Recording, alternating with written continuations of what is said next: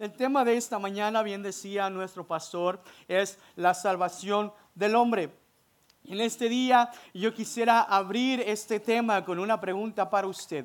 Si usted pudiese recordar algún regalo, algún obsequio que usted ha recibido desde su niñez o ahora inclusive en su edad adulta, que usted diga, este es el mejor regalo que a mí me han dado, este es el mejor obsequio que yo he obtenido en toda mi vida y lo recuerdo, lo atesoro con todo mi corazón. Quizá algunos de ustedes podrán decir, bueno, yo recuerdo papá me dio un automóvil, eh, quizá alguna prenda, algún perfume, algún viaje, dinero, quizá. Eh, podrían ser muchas cosas y podríamos enumerar o mencionar diferentes obsequios o regalos que pudiesen ser muy especiales para nosotros. Pero déjeme decirle que hay un regalo que supera cualquier otro tipo de obsequio que usted y yo pudiésemos recibir. Y ese es el regalo de la salvación el regalo de la salvación. ¿Por qué? Porque usted puede decir, bueno, yo obtuve una bicicleta cuando era niño porque tuve buenas calificaciones. Bueno, si eso ocurrió fue porque usted hizo algo para merecer esto. Pero nosotros no hemos hecho nada para merecer la salvación. Somos pecadores, le fallamos a Dios. Eh, en nuestra naturaleza pecaminosa nos separaba de Dios, pero bendito sea Jesucristo que Él murió por nosotros en la cruz del Calvario, lo cual nos hace partícipes ahora usted y a mí de esta salvación y de este regalo.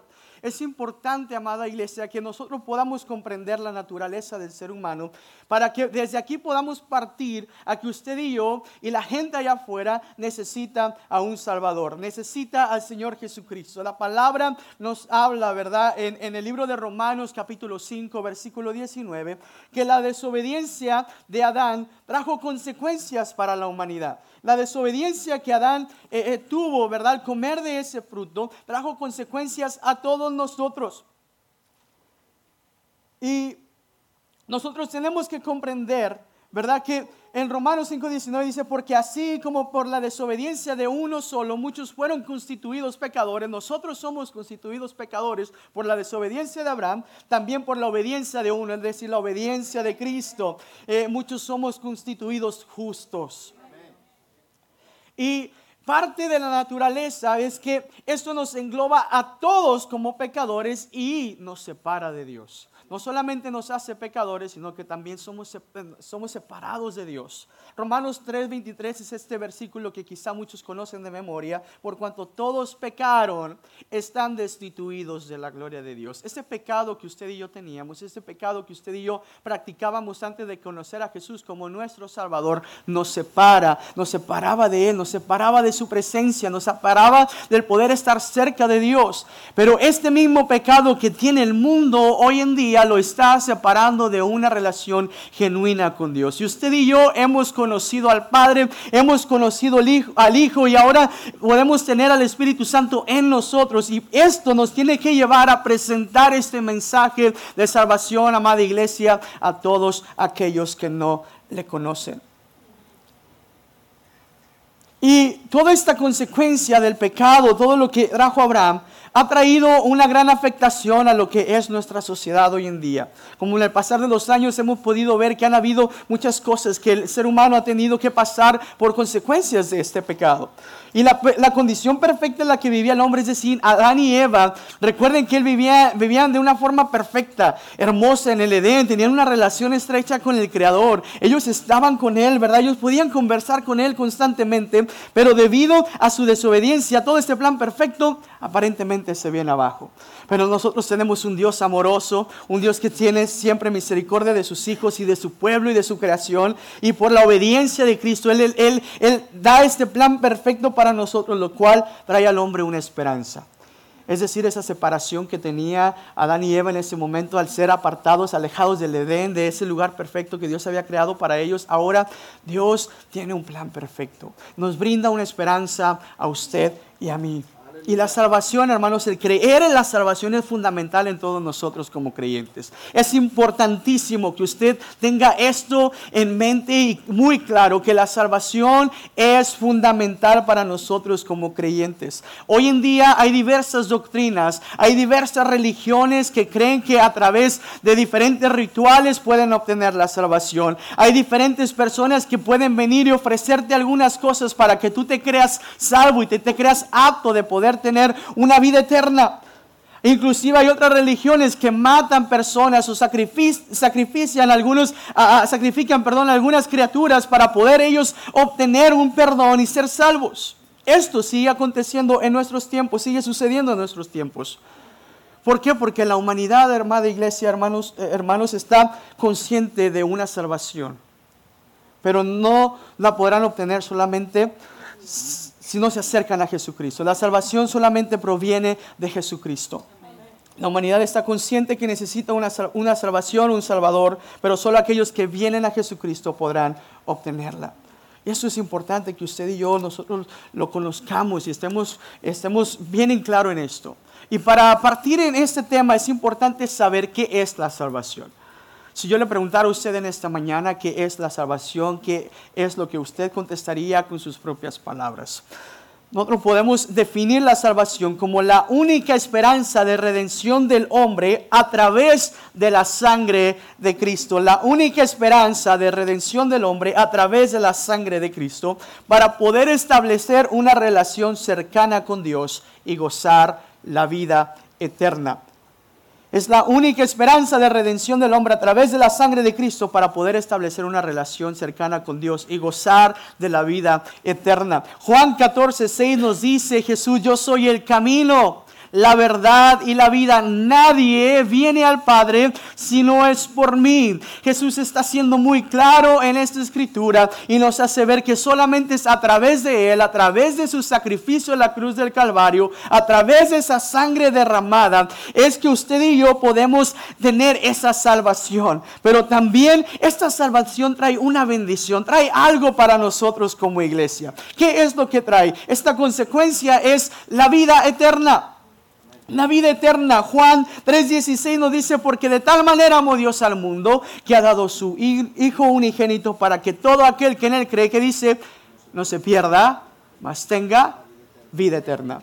Hay una vida eterna preparada para usted y para mí. Yo no sé cuántos se gozan por ello. Yo no sé cuántos esperan esa promesa cumplida para nosotros, ¿verdad? Como congregación, como iglesia, que podamos gozar de esa vida eterna prometida para cada uno de nosotros. Pero la salvación también podemos entender que es un plan eterno y perfecto.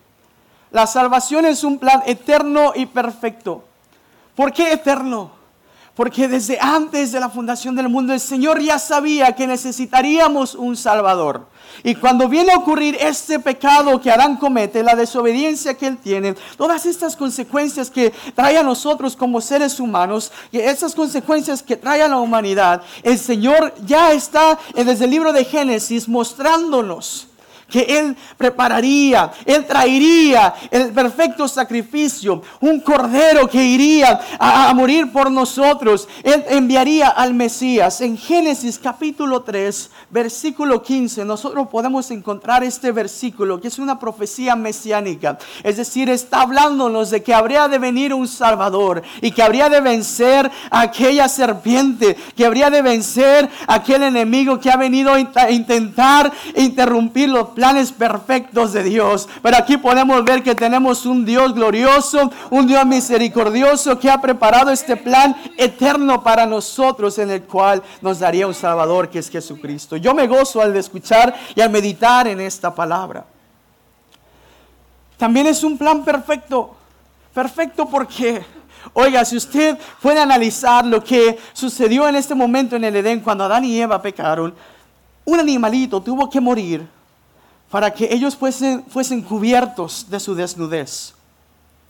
Un animalito tuvo que ser sacrificado para que ellos pudiesen ser cubiertos. Ellos intentaron cubrirse con hojas, pero esas hojas no cubrieron, no, no, eran lo suficiente. Pero el Señor sabía que sangre tenía que ser derramada para que hubiese salvación. Si usted después medita en todo lo que ocurre en el Antiguo Testamento, en el libro de Éxodo, ¿verdad? Cómo ellos tenían que ofrecer sacrificios delante de Dios, el pueblo, el sumo sacerdote, tenían que ofrecer sacrificios delante de Dios para que sus pecados fuesen perdonados. Pero ahora tenemos un plan perfecto que Dios nos brinda a nosotros. Él envía a su Hijo Jesucristo para morir por usted y por mí, siendo usted y yo los merecedores de esa cruz, pero Él envía a Jesucristo. Ya usted y yo no necesitamos venir aquí al templo y levantar un altar y, matar algún animalito para poder ser perdonados. Ahora Cristo ha hecho eso por nosotros y nos hace partícipes de esta salvación. Hebreos 9, 23 al 28. Pero yo me voy a dar la oportunidad de leer el versículo 28, cuando dice, también Cristo fue ofrecido en sacrificio una sola vez para quitar los pecados de muchos. Esto yo no lo estoy diciendo, lo está diciendo la palabra de Dios. Dice, y aparecerá por segunda vez, ya no para cargar con pecado alguno, sino para traer salvación a quienes lo esperan. El Señor fue ofrecido, el Señor Jesús fue ofrecido como perfecto sacrificio para cada uno de nosotros. Ahí vienen algunas otras escrituras que usted puede estudiar en casa y puede meditar en ellas y darle gloria a Dios por ese sacrificio tan perfecto que Él ha hecho por nosotros. Ahora usted y yo no tenemos que hacer nada de esto, no tenemos que manchar nuestras manos de sangre porque Jesús ya ha hecho esto por nosotros en la cruz del Calvario. Y al nosotros comprender lo que es la salvación, es importante que entendamos qué es lo que ah, ah, podemos hacer para ser salvos. Quizá alguien aquí en esta mañana nos visita por primera ocasión y nunca ha aceptado a Jesús como su Salvador. Quizá usted ya aceptó a Jesús como su Salvador, pero usted dice, bueno, yo no sé qué es lo que ocurrió, qué es lo que tengo que hacer, o quizá usted está consciente de ello, pero sabe, hermanos, es importante que nosotros meditemos en esto, qué es lo que podemos hacer para ser salvos, para que usted también pueda presentar con toda libertad este mensaje allá afuera, si es que usted ya ha conocido al Señor Jesús como su Salvador. Es importante, ¿verdad? Como meditábamos al principio, que estemos conscientes de que hay algo que nos separa de Dios. Es nuestro pecado, es la maldad que hay en nuestro corazón, en nuestra mente. Todo esto, amada iglesia, nos separa de Dios. Pero en algún momento de nuestra vida, usted y yo hemos hecho esta oración y hemos dicho, Señor, yo te acepto como mi Señor y Salvador.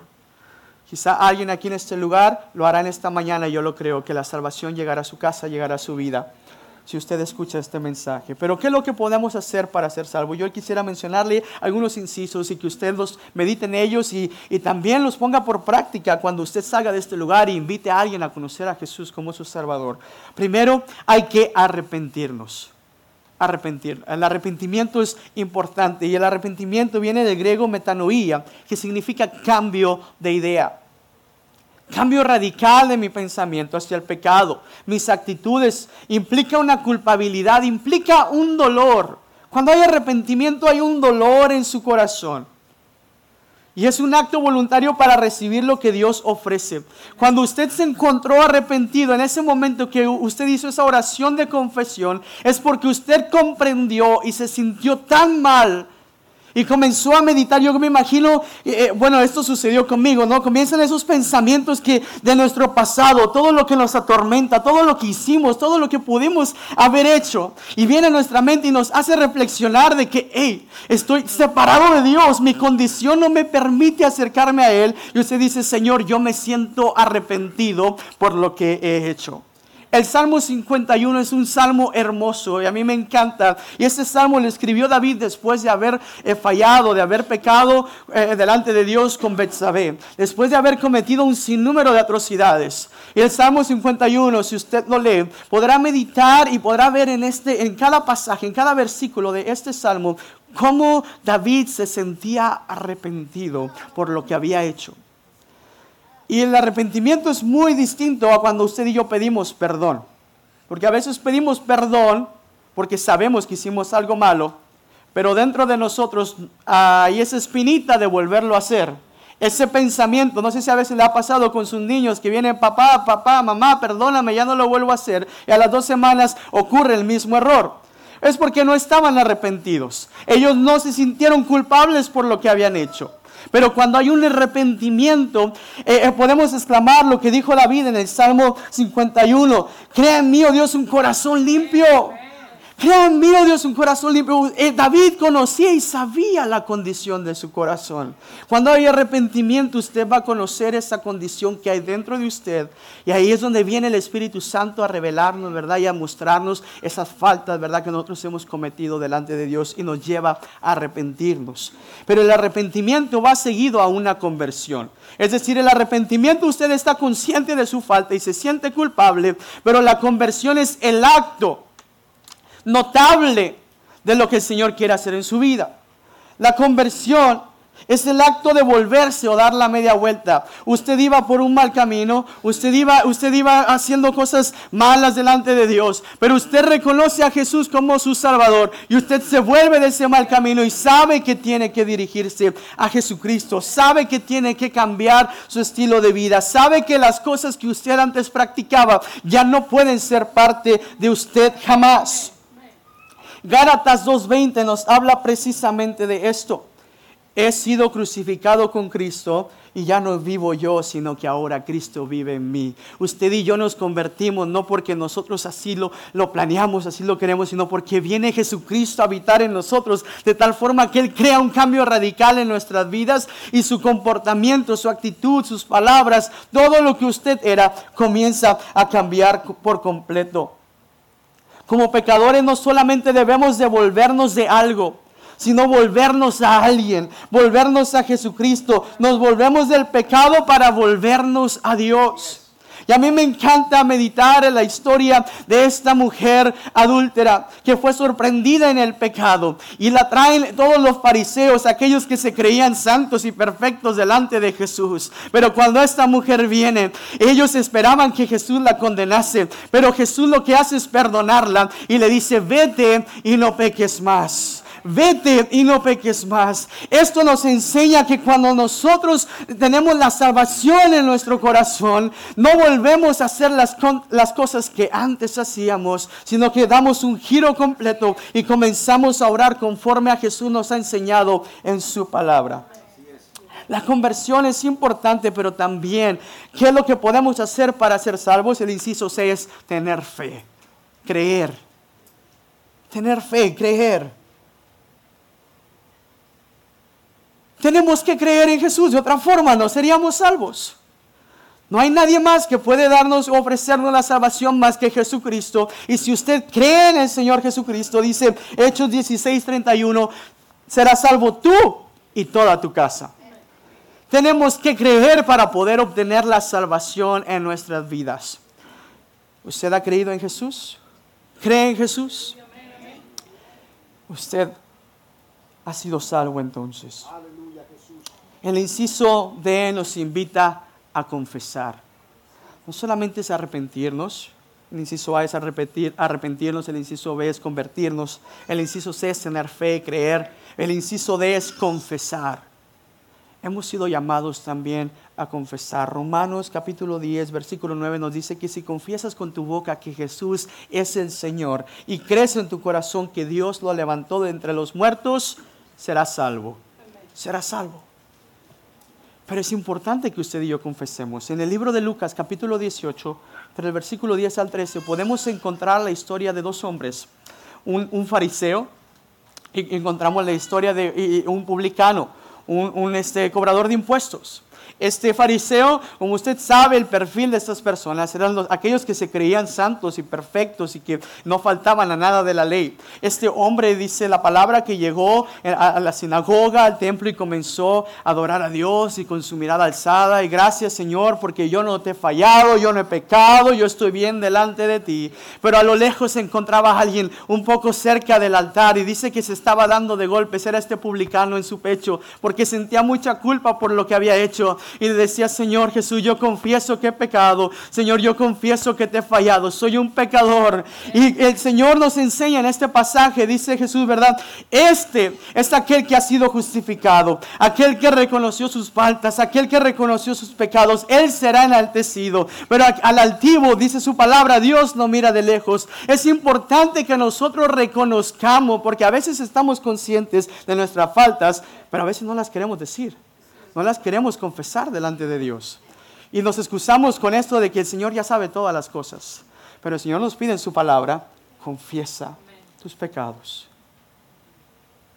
Confiesa tus pecados. Confesar nuestros pecados es lo que podemos hacer también para nosotros ser salvos. Es por eso que cuando viene un, pecador, cuando viene alguien a este lugar, a esta iglesia, y, pide y busca la salvación, quiere hacer una oración, se le invita a que repita una oración, ¿verdad? Porque es importante que confesemos lo que eh, nosotros hemos hecho, pero también que confesemos lo que el Señor ha hecho por nosotros y que nos hace partícipes de esa salvación. Pero ¿cómo no se obtiene la salvación? Ya mencionamos qué podemos hacer para obtener la salvación. Pero es importante saber cómo no se obtiene, porque hoy en día se siguen creyendo muchas cosas, se siguen practicando muchas cosas que pueden hacernos pensar o cambiar de nuestra mentalidad y creer que por algunas circunstancias usted y yo podemos merecer la vida eterna. Y, y no es así. ¿Cómo no se obtiene la salvación? No se obtiene por hombres. La salvación no se obtiene por hombres solo a través de Jesucristo. Solo a través de Jesucristo. Vaya conmigo al libro de Hechos capítulo 4.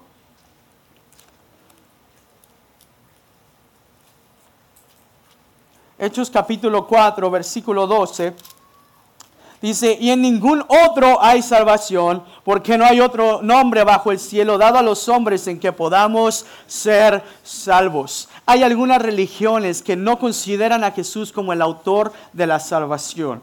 Eh, los católicos, por ejemplo, ¿verdad? Ellos creen que tú puedes ir a confesarte con, con, uno de los sacerdotes y decirle tus pecados y después de eso tú rezas algunas oraciones, haces algunos, algunas mandas, haces, cumples con algunas cosas y tú ya eres salvo. De eso no se trata.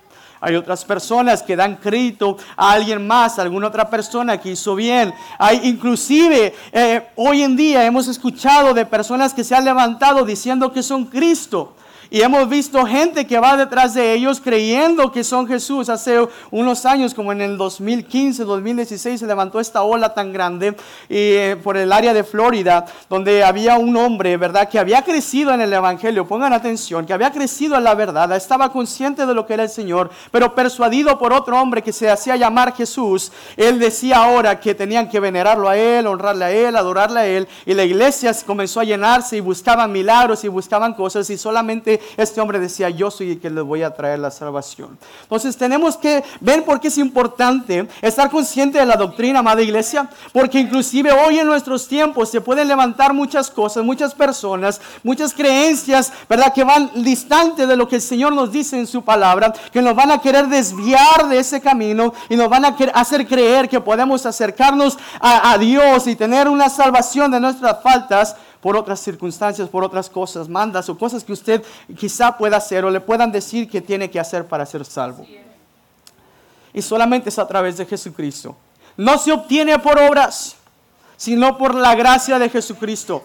Las obras son fruto de la salvación, pero las obras no son para poder ser salvos, no se hacen para poder obtener la salvación. Hay veces personas que te pueden decir, solamente haz esto, eh, ve y dale comida a los pobres, ve y, haz el bien a todos aquellos que están necesitados, haz donaciones, ofrece esto, todo esto es muy bueno. Pero esto no es lo que nos va a brindar la salvación, amada iglesia. Todas estas cosas que, quizá usted pueda hacer aún y dentro de nuestras congregaciones, aún y dentro de nuestra vida en la iglesia cotidiana, podemos engañarnos nosotros mismos y creer que porque asistimos regularmente los domingos a la iglesia ya somos salvos. Y a veces decimos, Señor, yo ya voy a ser salvo porque canto y aplaudo y digo alabaré, alabaré. Pero no se trata de eso. Se trata de que nosotros comprendamos que la gracia de Jesús la que nos hace partícipes de esa salvación y que a través de esa gracia usted y yo podemos tener un acceso al Padre y podemos tener esa esperanza de vida eterna que Jesucristo nos ofrece.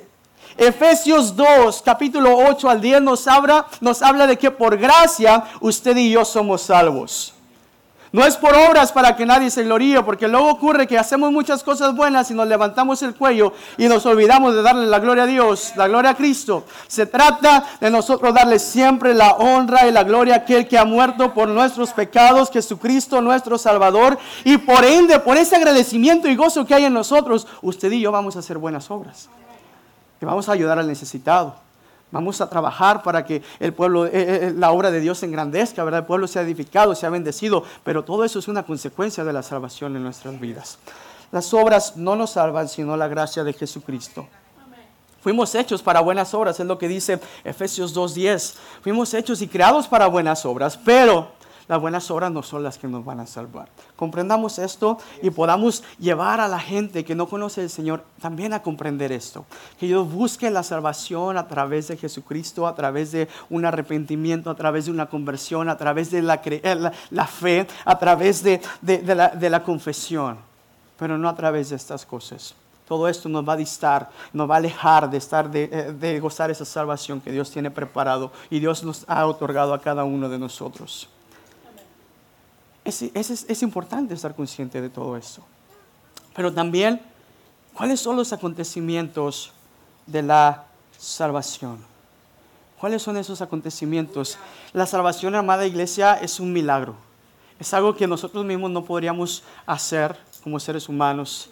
Y a veces ni nuestra mente finita la puede comprender. Pero es importante que nosotros comprendamos que eh, cuando hay una salvación, cosas milagrosas suceden en nosotros como creyentes, en aquellas personas que vienen a los pies de Jesús.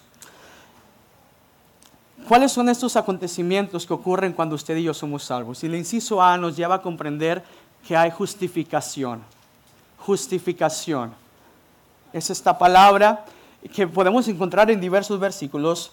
Eh, en Romanos capítulo 3, versículo 24, podemos, uh, podemos ver que nosotros somos justificados a través de Jesucristo.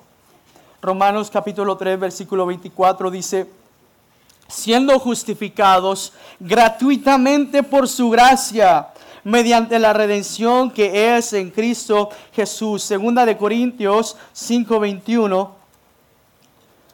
nos dice, al que no conoció pecado por nosotros lo hizo pecado para que nosotros fuésemos hechos justicia de Dios en él. Justificación es la acción de hacer a alguien justo ante Dios. Y esto no pudo haberlo hecho usted, solamente Jesucristo es lo que hizo. Su sacrificio en la cruz del Calvario nos hace vernos justos delante de Dios. Recuerde su condición.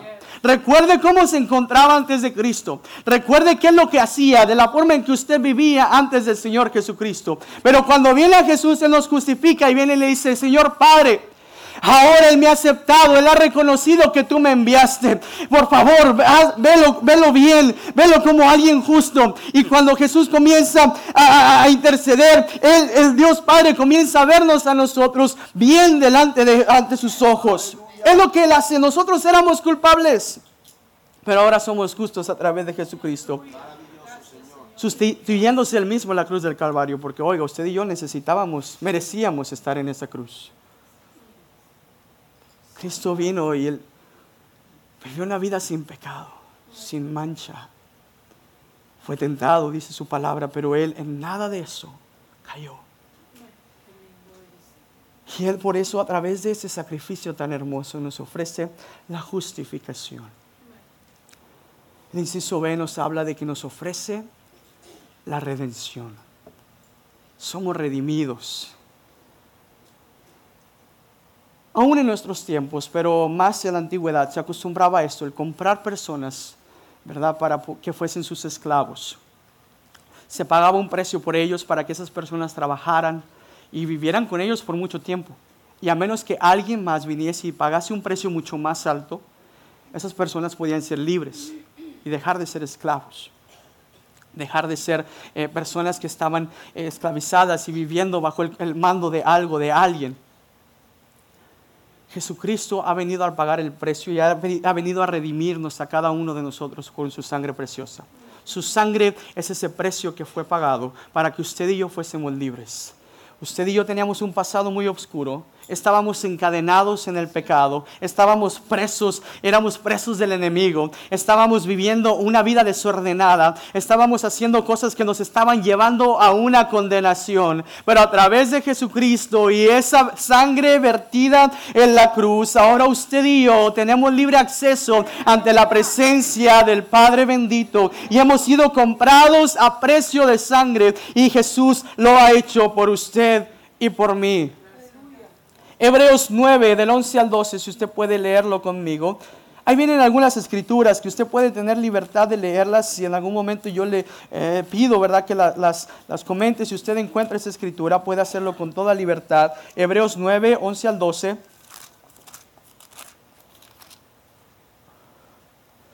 Dice, pero estando ya presente Cristo, sumo sacerdote de los bienes venideros, por más amplio y más perfecto tabernáculo, no hecho de manos, es decir, no de esta creación, y no por sangre de machos cabríos ni de becerros, sino por su propia sangre, entró una vez para siempre en el lugar santísimo, habiendo obtenido eterna redención. Yo doy gloria al Padre por este sacrificio tan hermoso en la cruz del Calvario, y ahora usted y yo somos redimidos por su sangre preciosa. Ahora esta sangre preciosa nos da ese acceso al Padre. Ahora esta sangre preciosa nos liberta. Ahora esta sangre preciosa nos hace completamente libres. Y es gracias a Cristo Jesús. Ahora podemos heredar el cielo.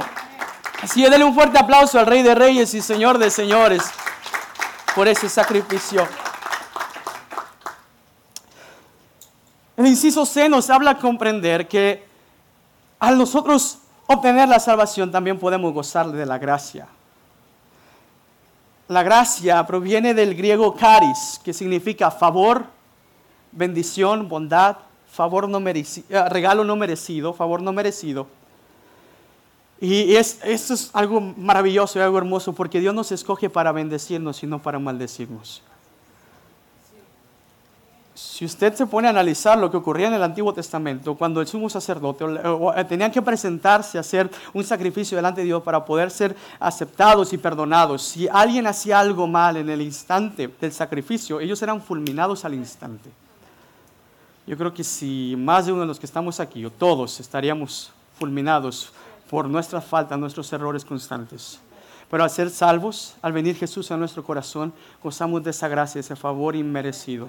Si usted pudiera enumerar en esta mañana lo que el Señor ha hecho en su vida desde que usted recibió a Jesús como su Salvador, yo le aseguro que no nos iríamos de aquí y no terminaríamos porque el Señor a través de su gracia nos ha dado no solamente su salvación, sino que innumerables bendiciones y favores para con cada uno de nosotros, aun siendo nosotros indignos, Él se ha placido bendecir su vida, otorgándole la salvación y también dándonos esta oportunidad de tener este acceso al Padre. Oiga, porque también tenemos que meditar en esto. El Señor nos da de su gracia para que usted y yo ahora podamos presentarnos delante de Él con confianza, sabiendo que Él nos ha de escuchar y perdonar porque tenemos a alguien que está intercediendo por nosotros, que es Jesucristo.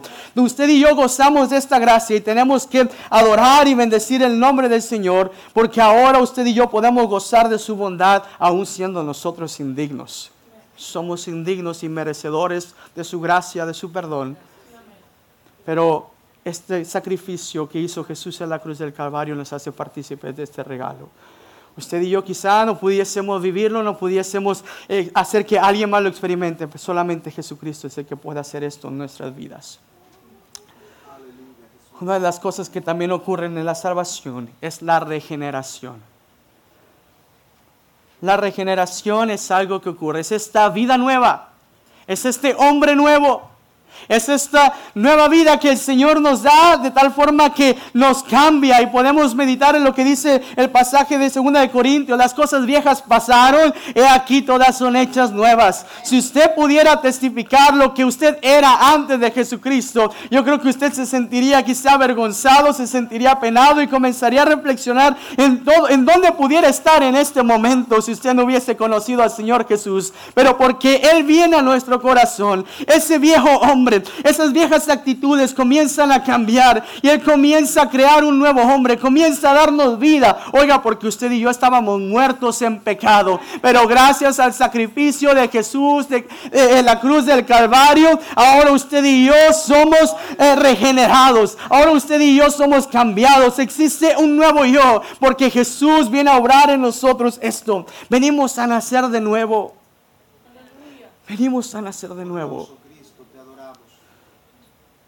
Y esto tiene que ser algo eh, eh, del cual nosotros nos maravillemos y exaltemos al nombre del Señor por esto que Él hace en nuestras vidas. Porque sin Él nosotros quizá ahorita estaríamos más hundidos, estaríamos viviendo de una vida mucho más eh, grave de lo que estábamos viviendo anteriormente, antes de conocer a Jesús. Pero ahora, gracias a este nuevo nacimiento, usted y yo podemos conocer al Señor, podemos conocer sus promesas, podemos conocer su palabra y podemos ser una nueva criatura. ¿Cuántos alaban? y bendicen al Señor por ello.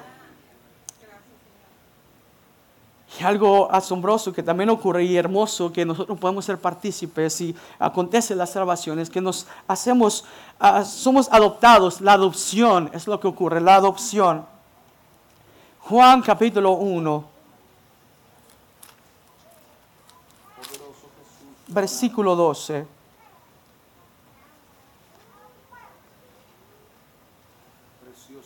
Mas a todos los que le recibieron, a todos los que creen en su nombre, les dio potestad de ser hechos hijos de Dios. ¿Cuántos hijos de Dios hay en esta, en esta tarde aquí en la casa de Dios? ¿Cuántos hijos de Dios hay aquí? Oiga, hermano, yo creo que usted debería de estar gozoso de decir esto. Se me hace que no tomó mucho café en la mañana o no trae energía, pero con o sin energía, usted debería de levantar sus manos y decir, yo soy hijo de Dios, porque he creído en Él, porque he creído en lo que Él ha hecho por mí. Él nos ha adoptado a nosotros como sus hijos. Hemos sido llamados ahora a ser parte de esta familia.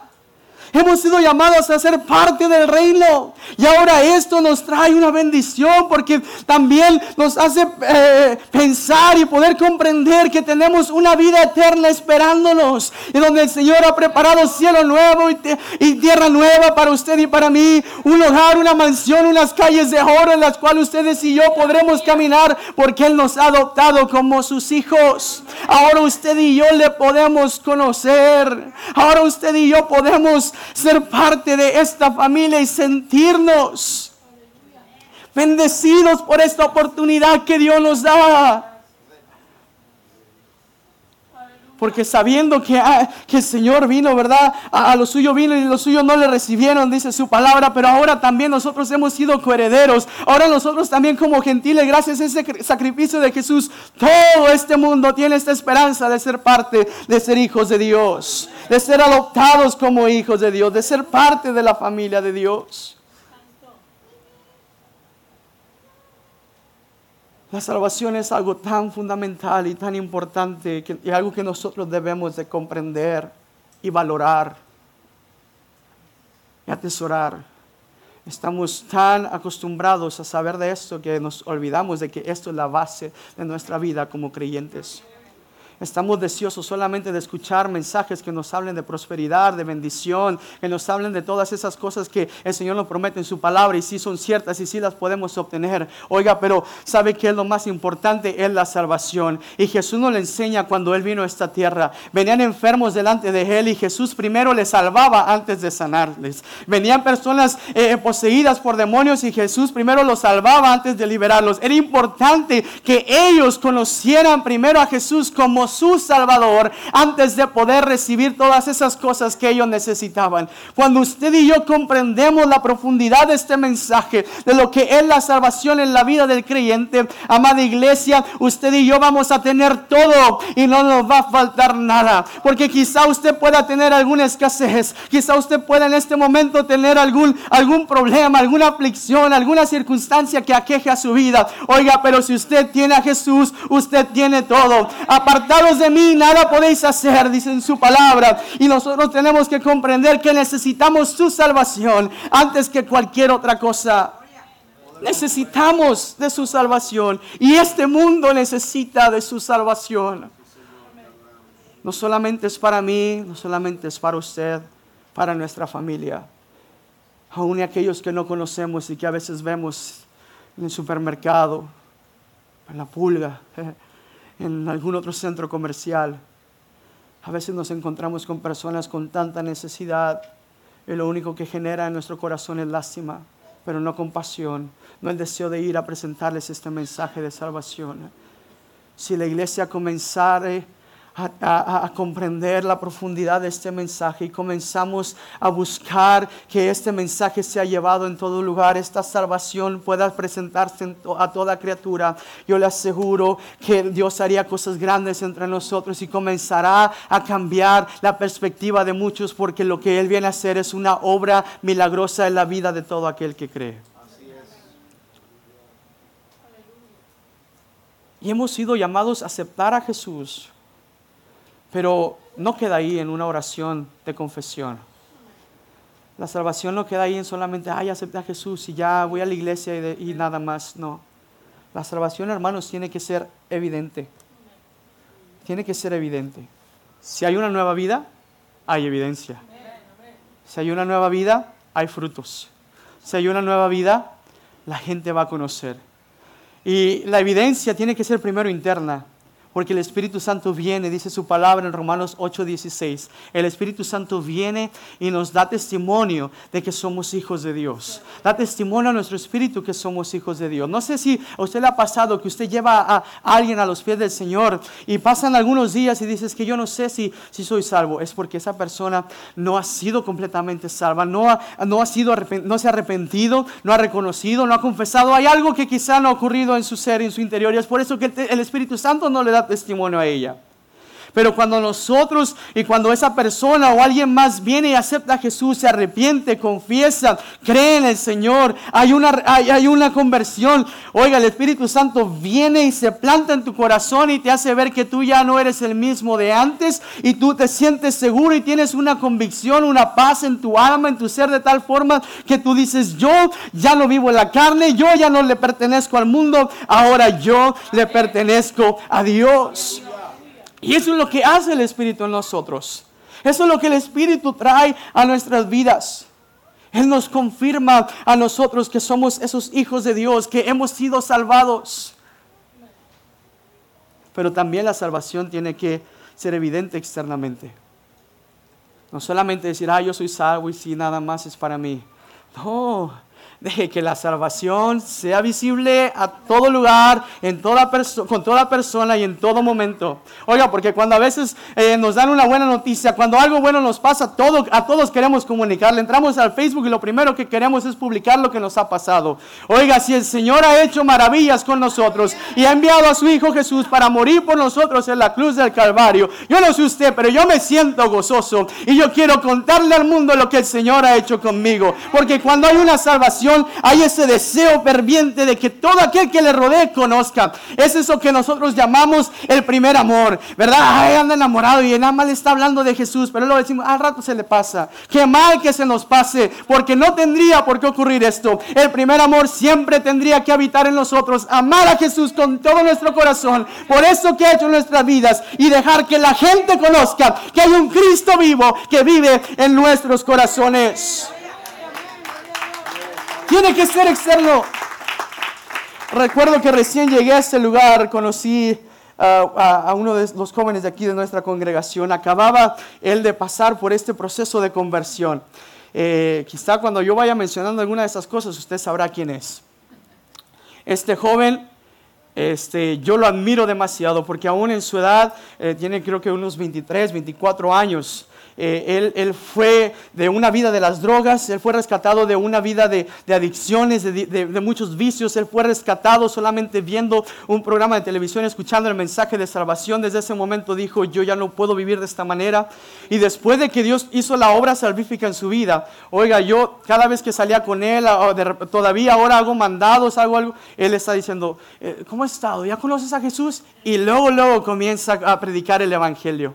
Y ya han pasado más de cuatro años que yo conozco a este joven y no se ha acabado ese primer amor. Amada iglesia, usted y yo tenemos que buscar todos los días en la mañana, decirle, Señor, ayúdame, ah, dame palabras de sabiduría, déjame demostrar ese gozo que tú has traído en mí por la salvación que tú me has dado, para que yo pueda compartirle al mundo lo que tú también puedes hacer en sus vidas, así como lo hiciste en mí pero también eh, el vivir, en, perdón, en la salvación significa que vamos a vivir en santidad. Significa que vamos a buscar agradar a Dios con nuestra forma de vivir. Ahí viene la parte donde a veces es un poco difícil, pero no es imposible. Porque tenemos su Espíritu en nosotros para ayudarnos, a salir adelante. Tenemos su Espíritu en nosotros, el cual nos, nos va a llevar a que usted y yo todos los días tratemos de agradar al Señor con todo nuestro corazón. Estamos conscientes de que todos los días hay tentaciones. El enemigo va a buscar una manera para hacernos caer pero también estemos conscientes de que el enemigo siempre trabaja de la misma manera y que no podemos dejarnos guiar por esas cosas que pueda presentarnos, sino que demostrarle a Dios, demostrarle al mundo y nosotros procurar serle fiel a Dios con todo nuestro corazón, no cediendo ante esas cosas, procurando vivir en todo momento santos y agradables delante de Dios.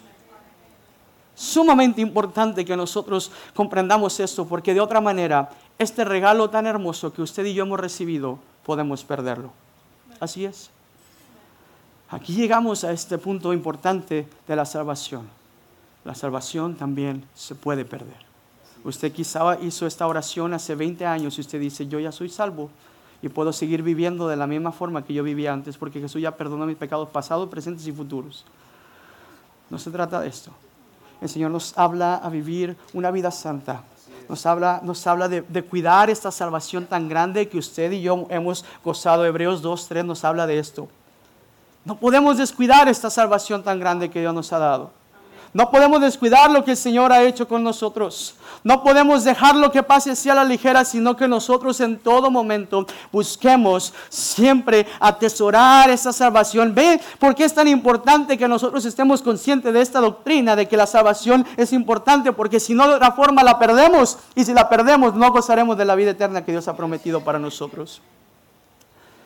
Y es que también nosotros tenemos que procurar en todo momento agradar a Dios para acabar, perdón, esta carrera satisfactoriamente.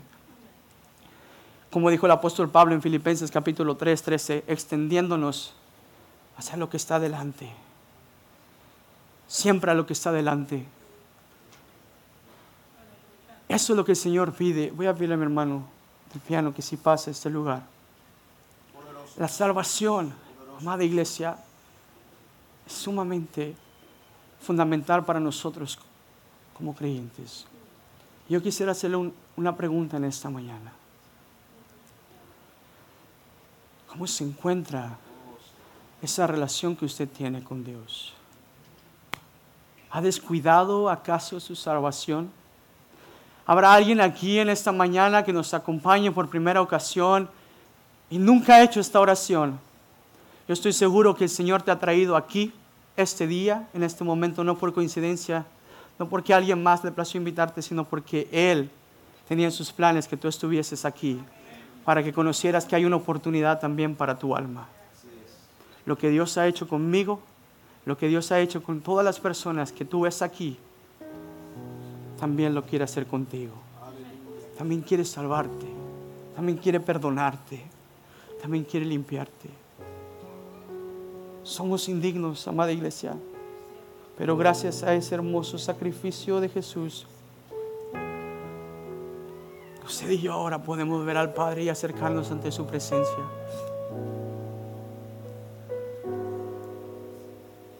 Quiero que cierre sus ojos y medite unos momentos en esto que Dios ha hecho en usted.